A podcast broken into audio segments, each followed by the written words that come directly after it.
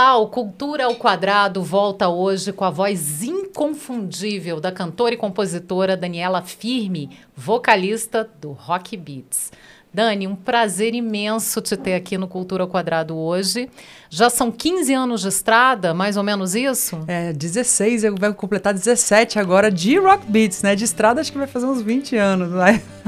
Marcinha, obrigada pelo convite, estou muito feliz de estar aqui. Nossa, muito feliz de te receber, muito feliz de ter esse espaço para a gente falar um pouquinho da cultura candanga, que é tão rica, que é tão diversa, e a gente precisa dar uma vitrine, né, para isso. Com né? certeza, maravilhoso ter espaços como o seu, que bom. Que bom, fico feliz também. Parece preocupante, um tanto instável, tentar é importante fracasso é provável. Entre tantas outras, escolhemos uma opção. Fechar os olhos e prosseguir, sem pensar para onde ir, sem pensar na direção. Sempre pensa em você como um sonho inatingível. Dani, como é que é essa questão do rock na sua vida? Você tá, você falou quase 20 anos de estrada, sempre no rock? É, o rock sempre esteve presente, né? Eu era aquela criança que escutava Paralamas. Aliás, Paralamas era a minha banda é, do coração, assim, né? Eu escutava muito. Eu cheguei até a, a hoje mesmo eu vi uma postagem no, nas redes sociais dos Paralamas falando sobre o acústico deles, a gravação, e eu estive presente como fã, né? Eu viajava pelo Brasil, assim, é, para ir atrás dos shows deles, assim como também Capital Inicial, todos os shows que tinham em Brasília, tive a oportunidade de de assistir, né? Então, é, tinha muito, muitos shows aqui em Brasília, né? Assim, era uma coisa legal, bastante, bastante diversificada. Eu acho, assim, já era uma... uma o, o que sobrou, assim, do, dos anos 80, assim. Acho que já, já, ainda pegou nos anos 90, bastante shows. Então, eu cresci com esse cenário. Eu escutei também outras coisas, bossa nova, né? As músicas também que a minha mãe escutava bastante, eu também absorvi. Mas o rock, eu acho que Brasília tem um DNA do rock muito forte. Tem, sem dúvida. E eu acho que eu absorvi muito isso na minha adolescência. E eu acho que foi natural, assim, que tivesse no meu repertório quando eu comecei a tocar na noite. E depois, com, quando eu. Né, quando eu criei a Rock Beats, né, que hoje o nome é Rock Beats, e eu acho que é uma coisa natural. E aí, quando eu comecei, eu sempre escrevi muito, e quando eu comecei a escrever as minhas canções, a linguagem que veio naturalmente é o rock. Eu acho que tem que ser assim, né? Tem que ser uma coisa natural. Sim, espontânea, né? Isso. A criação tem muito disso, né? Muito. Tem que, tem que fluir, né? Não dá para forçar, Tem um pouco de né? influência, né? né? De outras coisas, mas é, o rock eu acho que é realmente... A, a, eu gosto muito dessa coisa catártica do rock, sabe? De você poder extravasar aquilo ali sem ficar muito filtrando. Isso eu acho, eu gosto muito. Você, você é carioca, você é uma carioca super brasiliense, né? Totalmente. Você mora aqui desde muito pequena, né? É, em Brasília. Com quatro anos para Brasília. Vivenciei tudo aquilo de brincar embaixo do bloco, né? Aquela coisa toda que Brasília tem para proporcionar. a cara né, da é. cidade, né? Agora, é, a gente teve essa... Eu, como brasiliense, vivenciei muito isso, da gente ter a primeira... É, a, a, primeira vez que a gente viu a cidade sendo retratada de uma maneira que não tivesse nada a ver com política foi pelo rock. É verdade. Foi com essas bandas da década de 80 que furaram essa bolha e conquistaram o Brasil inteiro. E Brasília passou a ser conhecida não como capital da política ou capital da corrupção, não os termos pejorativos, mas como capital do rock, né? Como é que é isso? Você se sentindo assim até muito brasiliense, como é que é ter essa imagem tão positiva pela primeira vez por esse gênero que é, enfim, a sua vida profissional? É, eu acho isso muito bom. A gente, na verdade, a gente vivencia muito isso. Quando a gente toca fora, a gente sempre recebe das pessoas esse feedback. Nossa, é de Brasília, Brasília é só música boa. E a gente até fez uma live agora no, em abril do ano passado, a gente fez uma live só sobre músicas de Brasília. Porque eu acho que Brasília ela tem essa pegada do rock, mas Brasília também é nacionalmente conhecida pela MPB, porque nós temos aí, sei lá, Milton de Holanda, Zélia Duncan, ela, ela tem um, uma raiz de Brasília, Cássia Eller passou por aqui, né, pelas mãos do Oswaldo Montenegro, que Sim. também é da MPB também é de Brasília. E o Oswaldo, ele formou, né? Na, ele tem uma companhia de teatro, né? Que já formou é, não só na área do teatro, mas na área da música, né? A própria Zélia na e a Cássia também, né? também na dança. A própria Zélia e a Cássia, é, elas passaram pelas mãos da companhia do, do Oswaldo e além do reggae, né? O, o Nat Roots e tudo mais. Então a gente quis mostrar muito isso é, nessa live música de Brasília, que é mostrar que Brasília tem de tudo, assim, tem uma tem uma linguagem musical muito legal que é amplamente conhecida e também o que não é amplamente conhecido, a gente teve essa oportunidade de mostrar também um pouco de algumas canções que não são conhecidas do grande público, mas que a gente gosta muito, incluindo as minhas músicas também, né? Autorais, foi, né? Sim, e foi uma experiência muito legal, porque a gente recebeu feedback do Brasil inteiro, muitas pessoas falando: caramba, eu amei essa música, né? Que é o caso de Bicicleta, do Eduardo Rangel, uma música maravilhosa e muita gente não conhecia. Ou a canção Surreal, que é do Scalene e que foi muito conhecida por causa da Globo, mas é, existia um outro público que talvez não conhecesse, não tivesse assistido o programa. A gente também teve. Tinha gente que achava que a música era nossa. Então eu acho que Brasília. É, ser reconhecida pela música é muito justo, porque a gente tem aqui o Clube do Choro, né? É uma cidade que, que, que reconhece muito isso. Principalmente pelo rock. Eu acho que o, o, o rock está na essência de Brasília e eu fico muito feliz quando eu vejo a cidade valorizando isso, sabe? Não só Com o que certeza. vem do passado, mas também o que vem sendo feito agora. Nós temos muitos artistas bacanas de Brasília. O que, que você acha que favorece em Brasília? Qual a característica da cidade que faz essa produção musical ser tão rica, ser tão assim é, é, diferente e, e importante, deixar essa marca tão forte? A, a, cidade é muito diferente de todas as outras cidades, né? Você acha que isso acaba interferindo nessa produção musical, na produção artística? Eu acho que sim. Acho que o fato de Brasília ser uma cidade até meio futurista, né? Tanto na arquitetura, isso é uma coisa legal, porque a gente sempre tem a vis visão do moderno, né? A gente sempre quer buscar isso, inovar. Eu acho que o fato de estar perto da política também influencia, porque a gente tem algumas revoltas, algumas reflexões assim que de estar ali na frente do que está acontecendo ali naquele momento efervescente, muito perto, né? né? Muito pertinho, né? E o fato de ser um caldeirão de culturas também. Tem pessoas do Brasil inteiro aqui, né? Então a gente tem a cultura nordestina muito forte, a cultura carioca muito forte. Ao mesmo tempo a gente tem pessoas do sul, pessoas do norte. Então eu acho que isso favorece muito Brasília e a gente acaba tendo um encontro, um choque cultural muito interessante que acaba saindo com uma cara também muito específica daqui, né? Com uma marca, é. apesar de todas as influências, isso aí dá um caldo muito brasiliense, muito típico. Acaba né? sendo, né? Essa mistura toda acaba sendo Brasília, né? Você falou um negócio das lives, né? Que você fez essa live o um ano passado mostrando vários, vários estilos diferentes de músicas produzidas aqui na cidade. É, a gente teve um boom, né? Com lives o tempo inteiro durante a pandemia. Sim. Você acha que isso é uma tendência? Você acha que já cansou, porque a Rock Beats foi, assim, ela, ela realmente é, ganhou muito espaço a partir das lives, né? Com certeza. Eu acho que a live, num primeiro momento, foi a única opção que a gente teve para trabalhar, porque a gente começou a fazer lives porque a gente estava três meses sem, sem fazer qualquer tipo de show, sendo que a Rock Beats fazia três a quatro shows por semana, né? Então você imagina o rombo que não é para toda a equipe envolvida ali, sem tocar, sem trabalhar. Depois que a gente é, se arriscou a fazer lives e a gente começou a querer fazer lives melhores e começou a entender melhor como funcionava, porque era um ambiente completamente diferente, questões diferentes, né? A gente começou a ver que é uma, uma realidade. A gente teve contato com pessoas do Brasil inteiro, é, sedentas por cultura, que talvez, é, pelo fato de não ter a, essa, esse contato cultural, elas estavam precisando.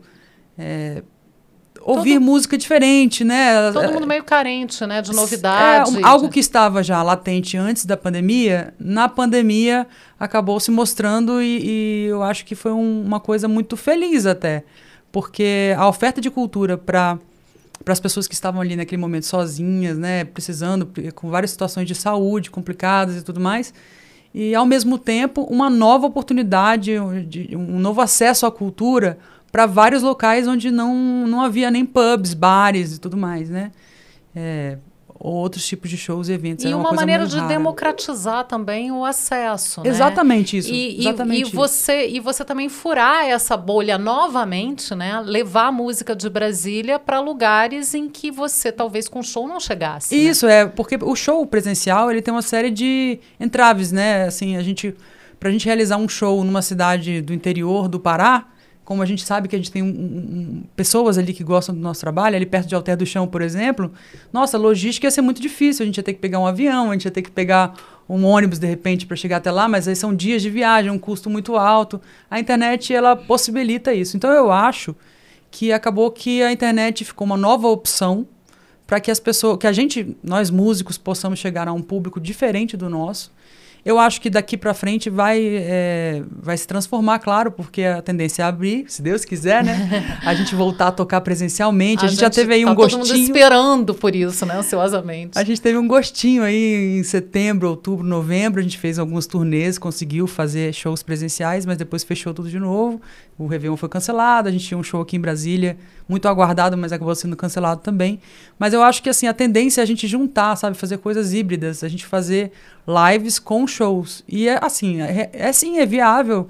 É uma coisa interessante, a gente continua fazendo lives. Claro que tem algumas lives que estão super certo, tem lives que não dão super certo, mas eu acho que é, pra gente está sendo um, um, uma experiência muito bacana. A gente teve contato com um público grande, né? A gente está com um, uma visibilidade muito bacana. Então, enquanto a gente conseguir manter as lives, a gente faz lives totalmente gratuitas, né? A gente faz lives com a contribuição espontânea das pessoas que estão assistindo, se elas quiserem contribuir.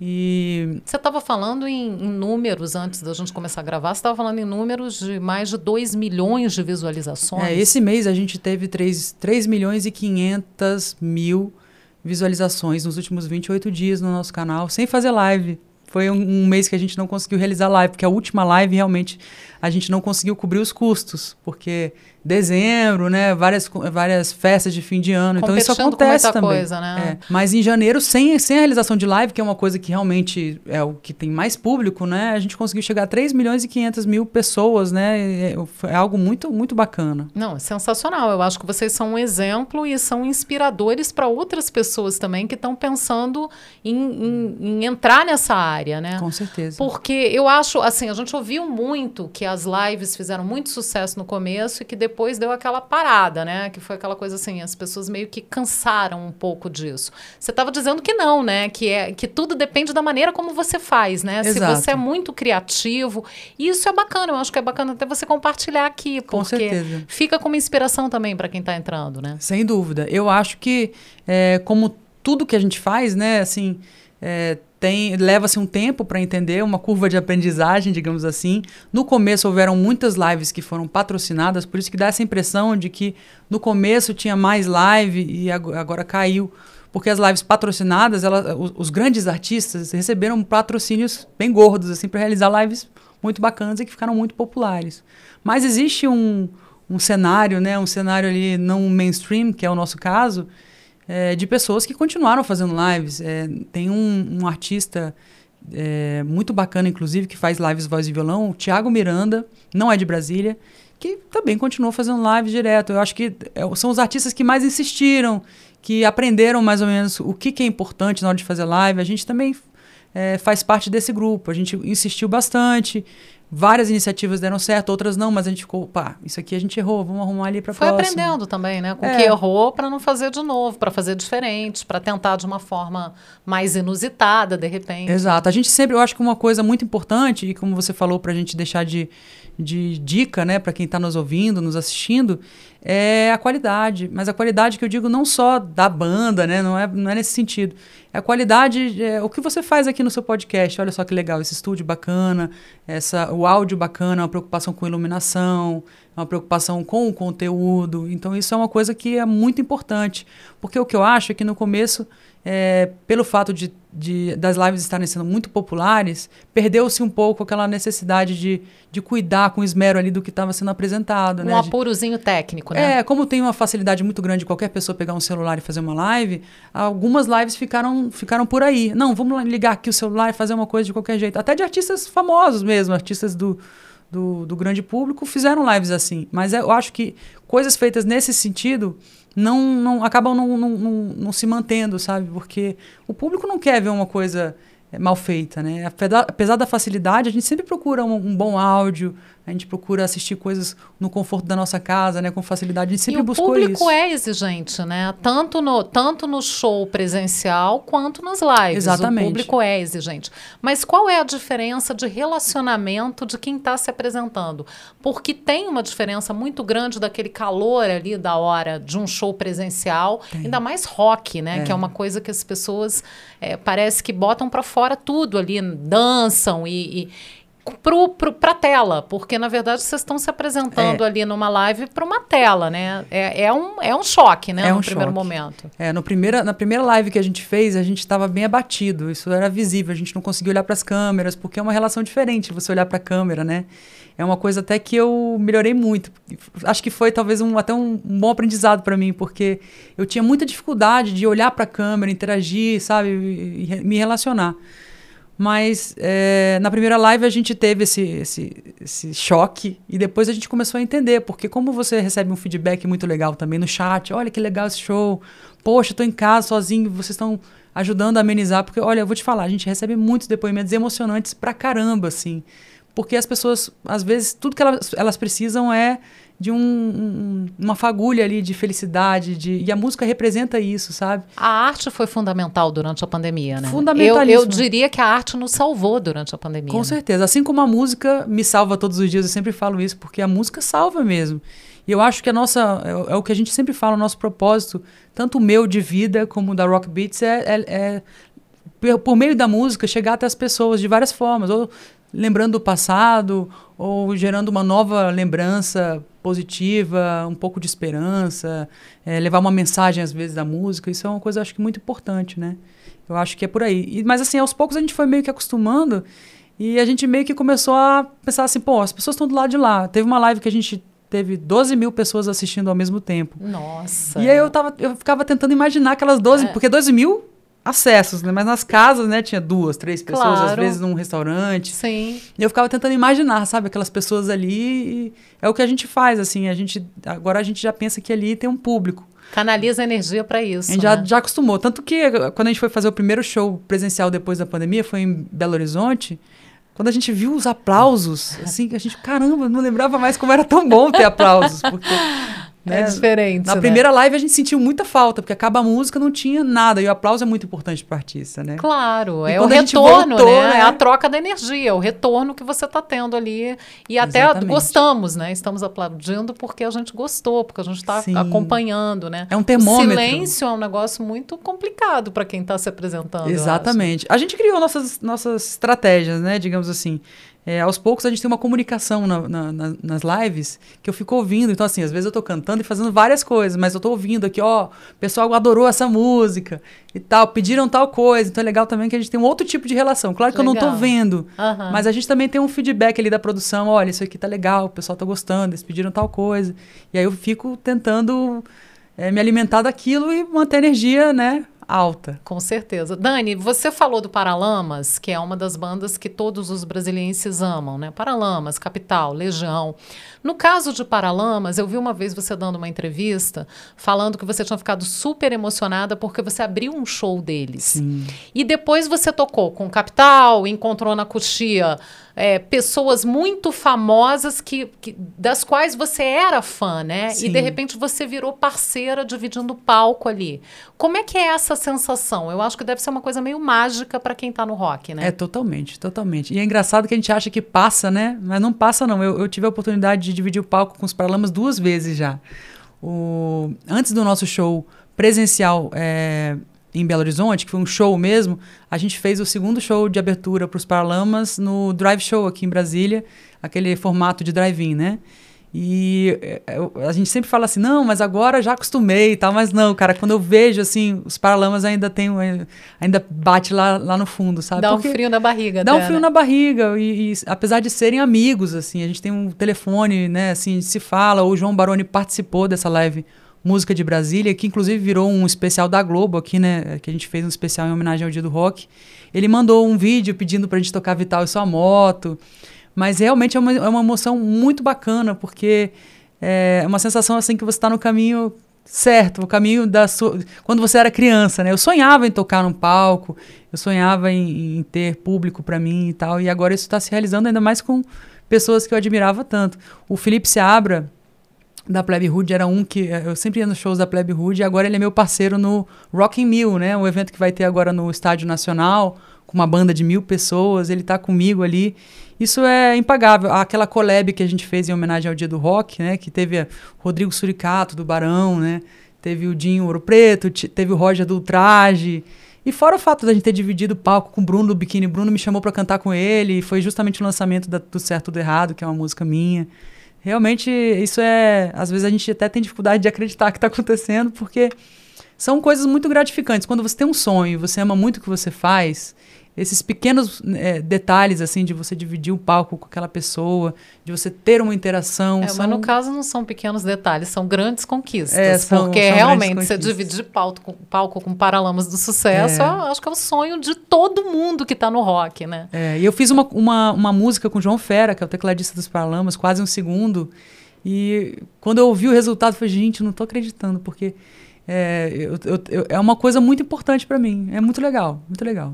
Agora, você falou tudo certo, tudo errado. É a tua parte de, de canções autorais. autorais sim, sim. É, como é que tá essa parte de, de compor e de fazer? Porque eu sei que você é acompanhada pela mesma banda. A né? mesma banda. E é, e é algo que é, também se encaixou com o tempo, porque eu vivia tendo problema para conseguir divulgar as minhas canções autorais e durante a pandemia a gente sempre tem encaixado as minhas canções também nas lives e acho que uma coisa está impulsionando a outra, sabe? E as pessoas vão conhecendo, né? Exatamente. Então isso é uma coisa que me deixa super feliz e ver que a gente tem até um fã-clube autoral. A gente tem quatro fã-clubes. Você acredita que a gente tem quatro fã-clubes é da chique. banda muito e um fã-clube autoral? São pessoas que eu fui conhecer agora, mas que já tinham um fã-clube há quase um ano.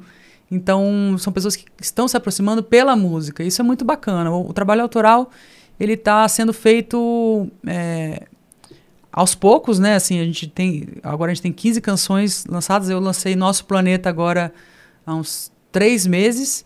E agora para o ano que vem, para esse ano agora, né, que começou, a gente está se dispondo a fazer mais singles, né? Que aí a gente vai incluindo nos shows. E é legal, porque aí acaba que as pessoas já conhecem. Então, quando a gente vai tocar fora de Brasília, as pessoas já cantam junto, já pedem a música.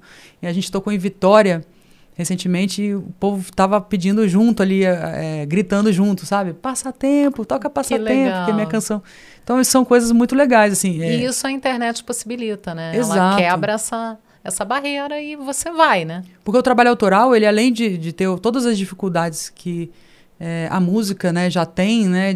Pelo fato de ser música, né? Pela informalidade e, e, e, desvalorização, às vezes, que a gente encontra em várias situações, ainda tem o detalhe de ser uma música completamente nova. Então tem que romper uma barreira ali de escutar uma coisa que você não costuma escutar. Quando eu estou cantando uma música do Renato, Renato Russo, de repente, é, todo mundo já ouviu aquela música de alguma forma, então já está na memória afetiva da pessoa. A gente Com tem certeza. que criar uma memória afetiva Com certeza, nova, né? é mais complicado.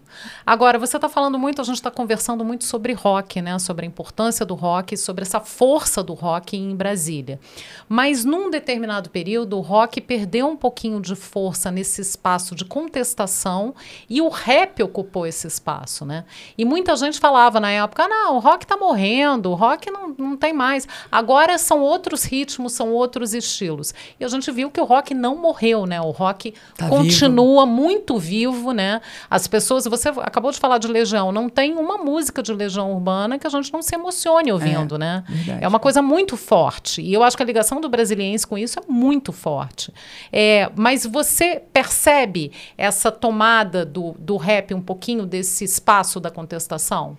Eu acho que o rap ele sempre teve essa temática, né? E agora o rap é, ganhou um espaço que, que, pelo qual ele lutava há muito tempo. Eu acho isso muito positivo.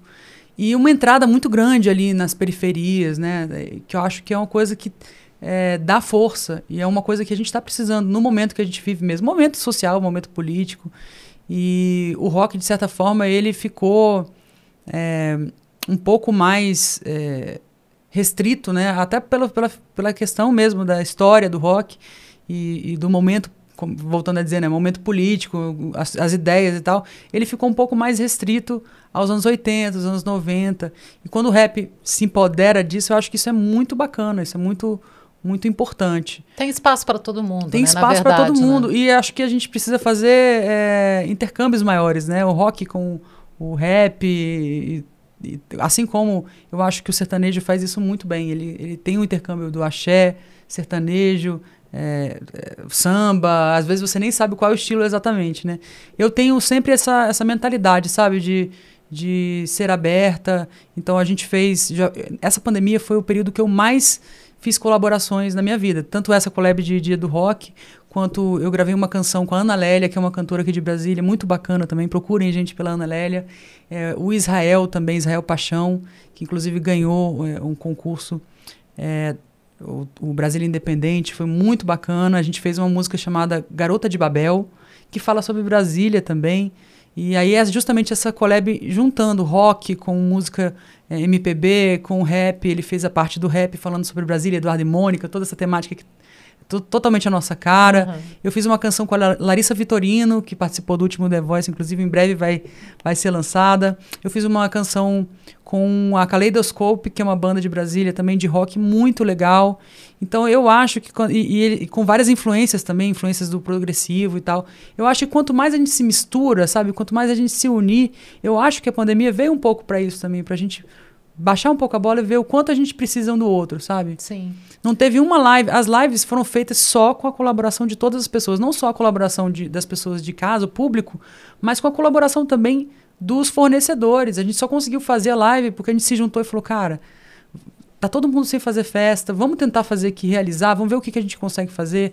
Pessoa da luz, os parceiros, né, todos que estavam nos acompanhando, a Marxice na estrutura, o Grilo Áudio também, é, é, a, a Virginia Dark da, da, decoração. Sempre assim, cada um ajudando um pouquinho a realizar, e aí a gente conseguiu fazer coisas muito bonitas. Então, eu acho que quando a gente faz. É, é, as coisas junto, a gente consegue ir mais longe. Eu acho que essa é a missão. Essa, essa é a visão, é, foi a lição que a gente teve. Eu acho, que, eu, eu acho que tem tudo a ver isso que você está falando, porque eu acho que a pandemia trouxe muito forte essa noção de coletividade. Isso. Exatamente. Assim, a gente vinha num, num passo muito individualista, eu acho, e acho que a pandemia deu essa parada e essa sacolejada para a gente dizer: não, o negócio é coletivo. Exato. A própria pandemia mesmo, né? Assim, a questão da contaminação, a questão de, da vacinação. Não adianta um vacinar, você tem que vacinar todo mundo. A coletividade verdade é o que fala mais forte. É, né? eu acho eu que é acho... é isso, é, é, a visão mesmo. Foi, foi uma coisa muito forte. Para mim, foi o que ficou é, desse período é a necessidade da gente se ajudar, da gente estar perto um do outro.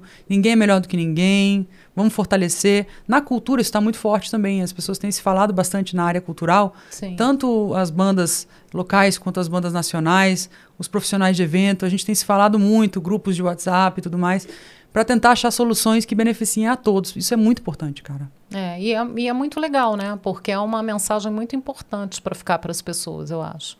É, eu queria que você falasse um pouquinho sobre Brasília, essa sua relação com a cidade. Tem um dos clipes autorais teus gravados na Ermida. Sim, né? menina. E, e, como é que é essa relação com Brasília? É, é, é muito forte? É uma relação muito de carinho, de afeto, de inspiração? O que que Brasília significa para você? É, a minha relação com Brasília é muito forte. É, é, é uma coisa.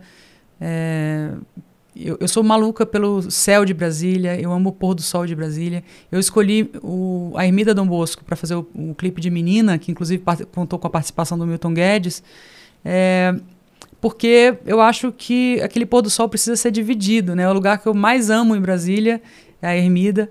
Eu gosto muito de Brasília ser arborizada, eu gosto muito de Brasília ser uma cidade rica como ela é culturalmente. Eu gosto da paz de Brasília. Eu acho que eu sou tão assim fervorosa nessa, né, nessa defesa de Brasília que é, a, a, gente acaba encantando as pessoas de fora. A gente recebeu agora fãs da banda, em, é, agora em janeiro, e que vieram justamente para conhecer Brasília porque a gente mostrou, assim, teve uma live que a gente fez, Sunset, que é uma, uma, uma live que foi em cima do do foi ali no ele ponto do Banco do Brasil ali no meio do setor comercial ali. Foi lindo e justamente para ver essa visão panorâmica assim teve a live Luau também que a gente mostrou muito ali a ponte de JK eu gosto muito de mostrar Brasília para as pessoas que eu acho que Brasília ela precisa ser vista como você mesma disse como um lugar que é tranquilo um lugar que é arborizado, tem as qualidades, as qualidades né? porque as pessoas batem só nos defeitos. Né? Exatamente, né? Brasília é maravilhosa. E depois que, que eu mostrei para a galera que veio para Brasília, eu ainda fiquei assim, gente, como é bom morar nessa cidade, né? Dá uma re reafirmada, é. né? Porque às vezes a gente a gente sabe que a gente ama a cidade, mas a gente não percebe tanto no dia a dia. A gente banaliza, né? Banaliza o olhar, né? Exato. E quando a gente para e presta atenção, que a gente vê, gente, realmente é um privilégio viver aqui. Né? Seus olhos se apertam quando você sorri, imagem que fica até demais E eu não consigo mais pensar em nada. Parece piada essa tal de paixão. Menina, me põe na tua mala e me leva pra bem longe daqui. A vida é muito curta, vamos nos divertir. Eu tô cansada de fingir que sou normal. Será que isso é normal? Menina, essa cidade é tão pequena e esse mundo é tão grande. Eu quero companhia, me dá tua alegria. E o resto a gente pensa depois. Dani, eu queria terminar essa entrevista. Eu estou pedindo para todos os nossos entrevistados terminarem com uma visão de futuro, um recado para o futuro, porque a gente precisa olhar para frente. Eu queria que com você certeza. deixasse essa mensagem para as pessoas que estão nos vendo e nos ouvindo. Bom, eu acho que a gente tem que olhar para frente com otimismo. Acredito que é, esse, como a gente falou, né, esse período todo que a gente viveu aí é para a gente mostrar que a gente consegue ir longe quando a gente está em grupo, quando a gente tem é, pessoas no mesmo, no mesmo propósito que a gente. Então eu acredito que agora tudo vai voltar. Eu acho que assim a internet ela está aí para ficar, né? É uma coisa que é inevitável e ela veio para ajudar. Então eu acho que se a gente utilizar bem as ferramentas que a gente tem hoje, né, assim, é, o custo baixo para chegar a mais pessoas, eu acho que a gente vai bem. Então, vamos acreditar, gente, que vai ter, vai vir muita coisa boa por aí. Eu tô, eu tô acreditando nisso, né? Eu quero tem acreditar nisso. Tem que acreditar, nisso. a gente tem que ser otimista. Eu tô no mesmo, estamos todos no mesmo barco. Eu acho eu, que estamos acho todos assim, no mesmo barco. E eu acho que o, os, os desafios estão aí, né? Os problemas estão aí, a gente já sabe o tanto que tá difícil para todo mundo, né? E para a área de cultura especialmente, né? Isso, mas a gente tem que insistir, sabe? A gente vai achar, sempre tem ali aquele buraquinho, como, como que aconteceu com a gente, né? Assim, sem tocar, mas de repente aquele momento ali que a gente achou que a gente ia ficar sem tocar foi um momento que foi bom. Acabou sendo um, um divisor de águas pra gente. Eu acredito que todos nós podemos ter esses essas brechas. É só a gente acreditar e ir atrás. Trabalhar duro, né? E, e, correr atrás. Correr atrás, com certeza. Mas a primeira, a primeira parte, né, da gente ir atrás é a gente enxergar que é possível. Então vamos arregaçar as mangas e Adorei, Vambora. adorei a mensagem e isso, otimismo, vamos olhar para frente. Agradeço demais sua presença aqui no Cultura ao Quadrado. Eu que agradeço. Foi ótima conversa, estaremos aqui todos ligados nas lives aí para frente Obrigada. e nos shows presenciais quando a gente puder voltar, né? Vambora, quero te ver aí curtindo com, com a gente. Com certeza absoluta, eu sou do rock, eu sou totalmente do rock. Bora, vamos que Obrigada, vamos. Dani, valeu, muito obrigada pela obrigada, entrevista. um beijo para todo mundo aí, vamos que vamos que esse ano vai ser massa. Vai ser, muito bom, com certeza. E sábado que vem tem mais Cultura ao Quadrado. Eu espero você lá. Até lá.